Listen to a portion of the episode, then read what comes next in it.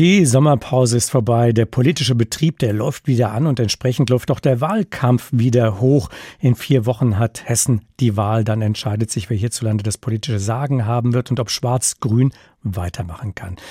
Lutz Meyer ist PR- und Wahlkampfmanager aus Berlin. Er hatte 1998 und 2002 in der SPD-Wahlkampfzentrale für Gerhard Schröder gearbeitet und 2013 die Wahlkampagne für Angela Merkel geleitet. Eine ziemliche Spannbreite. Einen schönen guten Morgen, Herr Meyer. Guten Morgen, Herr Schlierike. Guten Morgen nach Hessen. Ganz Hessen, Herr Mayer, ist ja jetzt schon zugepflastert mit Wahlplakaten. Ist das eigentlich immer noch ein Kanal, auf dem sich Wählerinnen und Wähler tatsächlich erreichen lassen? Absolut. Diese Plakate sind der wichtigste Kanal, denn die Leute laufen draußen herum. Wenn wir auf die Social-Media-Kanäle der Parteien schauen, dann merken wir, dass es doch sehr ähm, überschaubare Followerzahlen gibt. Die CDU hat 5200 Follower bei Instagram, die SPD 5500, die AfD kommt auf 2500. Die haben sogar zwei Kanäle, der andere hat null Follower, da ist ein bisschen Chaos drin. Also das ist nicht sehr weit, das ist nicht sehr viel Reichweite und deswegen sind die Plakate draußen in den Straßen, an den Laternen so wichtig ähm, für zwei Dinge. Erstens, die Leute zu erinnern, es ist überhaupt Wahl und zweitens eine Differenzierung zwischen den Parteien zu schaffen. Was ist denn wichtiger auf einem Wahlplakat? Das Gesicht, ein guter Slogan oder eine inhaltliche Botschaft? Das ist immer eine Mischung. Ähm, das hängt auch ein bisschen von der Partei ab äh, und von den Kandidaten. Wenn Sie einen Kandidaten ein Gesicht plakatieren, das niemand kennt, äh, dann ist es eher wertlos.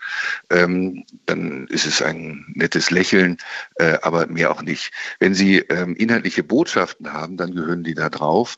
Allerdings auch nicht so viel Worte, ähm, den größten Fehler, den man machen kann, ist, dass auf einem Plakat zu viel Text steht und auch ironischer Text. Da geht die FDP mit ihren gelben Plakaten und den Sprachwitzen an den Rand dessen, was ich für, für sinnvoll halte. Da ist viel zu viel drauf. Ähm, die äh, Linke, wenn wir uns da die Plakate angucken, äh, da ist wenig Text drauf, kleine Zeichnungen, alles in Rot. Das sieht ein bisschen aus wie Karls Erdbeerhof hier bei uns, der Werbung für Kinder macht oder erinnert mich auch an die Wahlwerbung äh, oder die Plakatierung, äh, die man hatte in der DDR. Das ist alles sehr äh, traditionell. Die spannendsten Plakate haben die Grünen. Ähm, das ist eine ganz interessante Mischung aus äh, bodenständiger Traditionalität und der grünen Sonnenblume und dann äh, Tarek Al-Wazir. Ähm, das ist der äh, konservativste äh, grüne Look, den ich seit, seit bestimmt zehn Jahren in einem Landtagswahl gesehen habe. Und das zeigt, dass äh, die Plakate zumindest zeigen, äh, insgesamt ist Hessen im Wahlkampf etwas nach rechts gerutscht. Ähm, da geht es weniger um die Frage Gerechtigkeit, sondern da geht es um die Frage Führung, äh, Arbeitskräfte, Wirtschaftsperformance, ähm, innere Sicherheit. Also ein Wahlkampf, der sehr auf der Höhe der aktuellen Sorgen der Leute ist. Es hat ja schon Wahlkämpfe und äh, das war in den vergangenen Jahren immer mal wieder zu erleben, nicht nur in Hessen gegeben, die mit ziemlich deftigen Parolen und auch mal verbalen Entgleisungen äh, von sich reden gemacht haben. Wie nehmen Sie den hessischen Wahlkampf wahr? Spielt der Populismus eine Rolle? Im Moment ist der hessische Wahlkampf noch ziemlich äh, lahm, würde man sagen. Auch für Journalisten eher langweilig, glaube ich. Da gibt es keinen großen Streit. Ähm, man muss sich eher an der Ampel in Berlin abarbeiten. Das tun die Parteien ja auch. Äh, der Ministerpräsident präsentiert sich als Gegenampel und macht damit etwas sehr Kluges. Äh, denn äh, die Menschen wollen keinen Streit. Die Menschen wollen keinen Streit. Wenn sich eine Koalition streitet, gehen die Werte nach unten, gehen die Werte nach unten. Ähm, wenn sich Parteien innerhalb äh, ihrer eigenen äh, Räume streiten, gehen die Partei, äh, gehen die Auf Umfragewerte auch nach unten. Also die Menschen wollen keinen Streit. Und das ist die Herausforderung im Wahlkampf. Ich kann mich natürlich nur über Streit auch zu Wort melden, muss sich abgrenzen von den anderen. Aber das machen die im Moment in Hessen, ihre Parteien in einer Art Kuschelwahlkampf.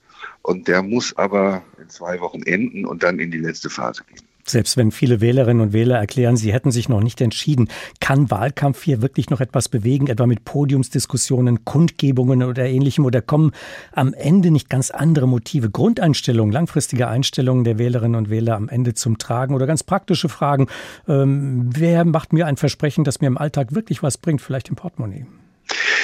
Diese Kundgebung und, und Saalveranstaltungen, ähm, das ist Folklore, das ist für die eigenen Leute. Ähm, da erreichen Sie niemanden, äh, der nicht ohnehin für Sie interessant wäre. Oder der sich nicht ohnehin für sie interessiert und sie wählen würde. Wichtiger sind die Medien, wichtiger ist das, was als Thema in den Medien ganz nach oben rankt. Wissen Sie, Partei, jede Partei steht für ein, zwei Themen. Das sind langfristige Kompetenzzuschreibungen. Und im Wahlkampf äh, kommt es darauf an, dass das von den Menschen wahrgenommene Problemthema auch mein Kompetenzthema ist. Äh, wenn mein Kompetenzthema das gefühlt wichtigste Thema, äh, wichtigste Problem im Lande beantwortet, dann kann ich gewinnen. Und so versucht jede Partei die Lage auf ihre eigene Kompetenz umzudeuten. Bei den Grünen geht es immer nur ums Klima, äh, bei der SPD geht es um Arbeit, bei der, äh, bei der CDU geht es um gute Führung und innere Sicherheit. Äh, und bei den Linken, äh, bei den Linken um Ungerechtigkeit. So, und das ist das, was im Wahlkampf immer passiert, egal wie die Frage ist. Ich antworte so, dass meine Kompetenz nach vorne kommt. Und insofern, es wird jetzt der gewinnen, dessen Thema, dessen Problemkompetenz in den letzten zwei, drei Wochen für äh, das Wichtigste wahrgenommen wird. Und dann gibt es einen ganz interessanten Effekt, der zehn Tage vor der Wahl ganz vorne liegt. Der kriegt noch überproportional mehr Stimmen, weil, sagen wir mal, zehn Prozent der Menschen wollen lieber den Gewinner gewählt haben als einen Verlierer. Das macht sich in der Kneipe einfacher zu argumentieren. Das nennt man Bandwagon-Effekt, also man springt auf einen fahrenden Wagen, der vorne ist, auf.